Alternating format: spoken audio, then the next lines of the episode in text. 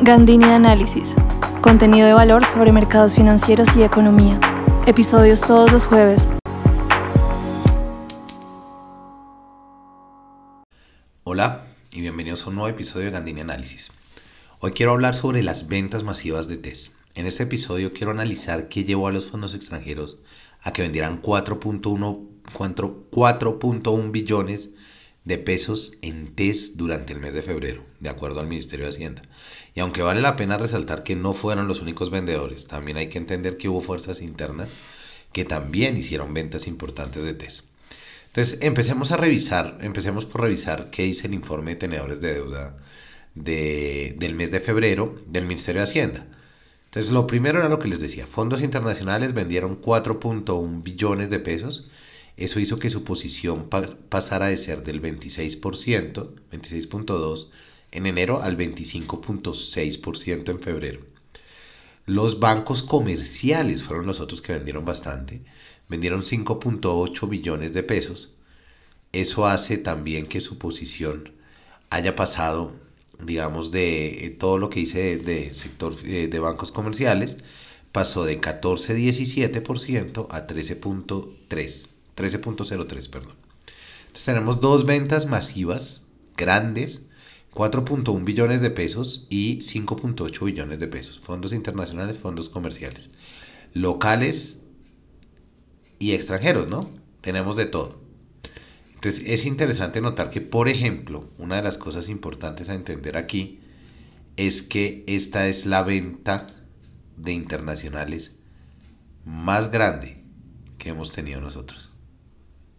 Entonces, eso es importante notarlo, digamos que estas, estas magnitudes o estos cambios son, son relevantes, pero adicionalmente es que estamos hablando que son casi 10 billones de pesos, 9.9, entre fondos internacionales y bancos comerciales, o sea, tuvimos un resultado neto de ventas eh, para, para el mes de febrero. ¿Quiénes compraron? Los fondos de pensiones volvieron a aumentar su posición, compraron 2 denme un segundo, yo miro acá, 2.9 billones de pesos. Y su posición pasó a 25.64 de haber sido 24.72.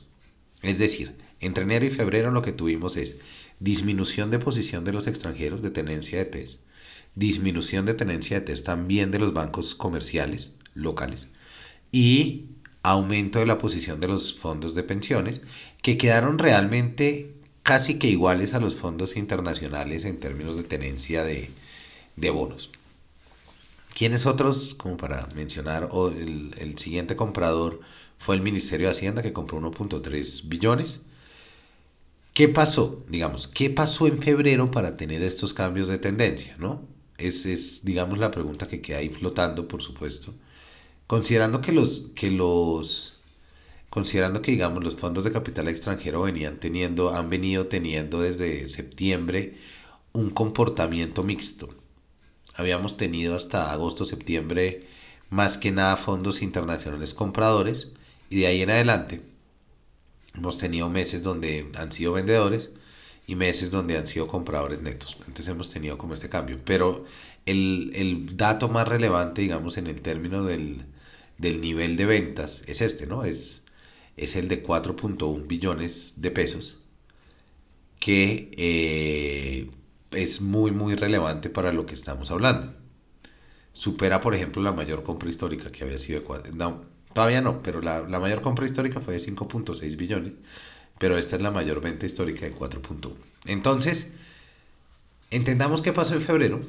Esto es un tema que he venido hablando en las columnas y demás, y lo han notado seguramente ustedes en todo lo que, lo que se ha hablado pero mm, febrero fue un mes que se caracterizó por fuertes decisiones del gobierno en relación con intentar tomar control de comisiones reguladoras de tarifas de servicios públicos, que lo bloqueó la Corte, la reforma a la salud, y no solo la reforma a la salud que está negociándose en este momento con el Congreso, sino la salida de los, de los ministros. Eso generó mucho ruido, ¿no? Digamos que todas estas tres cosas y el discurso, el choque del gobierno como con, con el Congreso, con las Cortes, con sus propios ministros, genera mucha inestabilidad. Hay que recordar una cosa que es importante y es, los bonos son emitidos por el gobierno, entonces todo lo político que suceda se va a reflejar en el mercado de bonos. Lo escribía en la columna de Forbes este, este martes y es la medida clásica para mirar esto que me parece a mí perfecta es el CDS, que es el Credit Default Swap, que es la...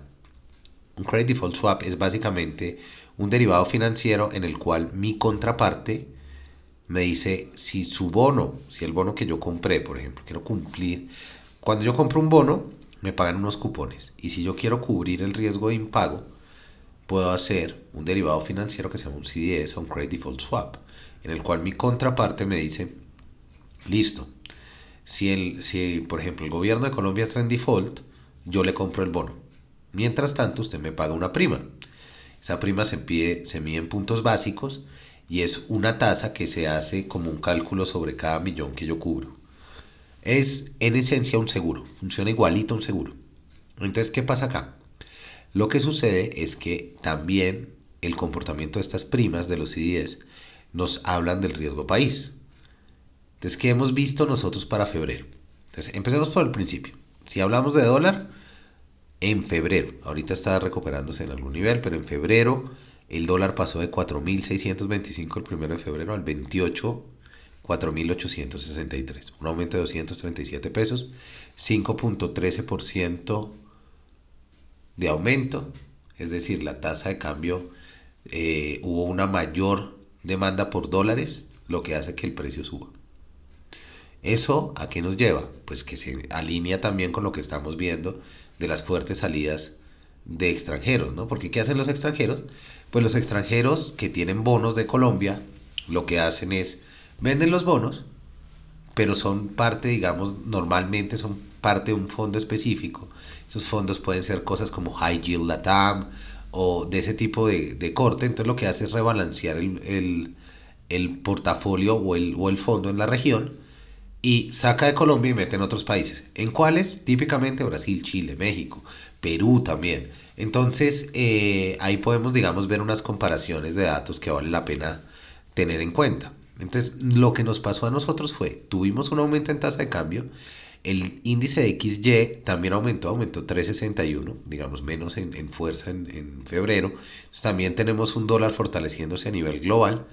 Pero ¿qué nos dicen los CDS? Los niveles de riesgo aquí es donde la cosa se pone interesante, porque este CDS está asociado directamente a los bonos y a los que hemos visto la venta masiva, los TES.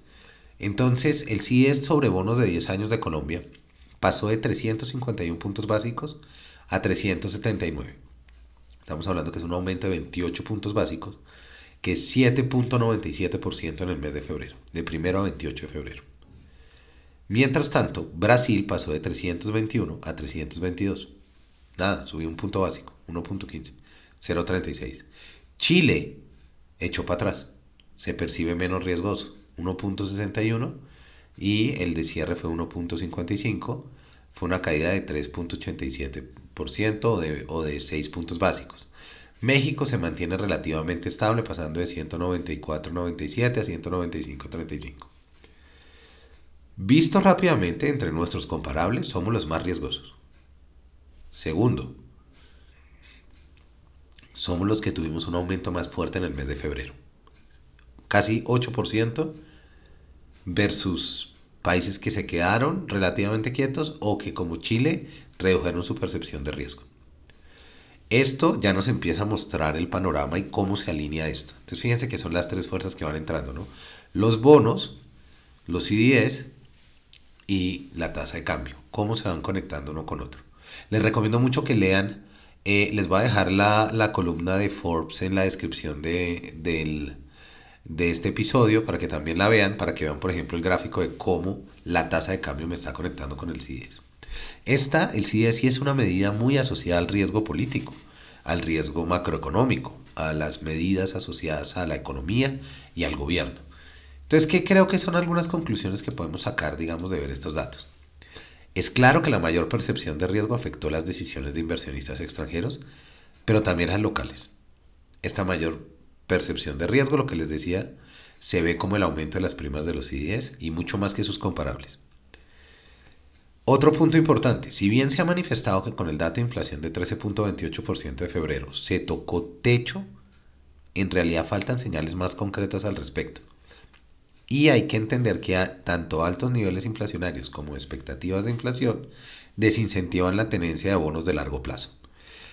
Por último, y no menos importante, es necesario para el gobierno ser más cuidadoso en su manejo político y de comunicación, ya que febrero se caracterizó por mucho ruido proveniente de ellos.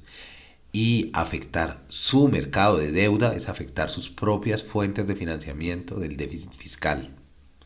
Esto juega en contra del propio gobierno. Entonces hay que tener en cuenta todas estas cosas. Esto era lo que les quería traer por hoy. Me parece que son elementos que son importantes relacionar y tener en cuenta. Si les gustó este episodio, no olviden recomendarlo, compartirlo, comentarlo, poner la campanita en, en Spotify para que sepan cuando hay nuevos episodios.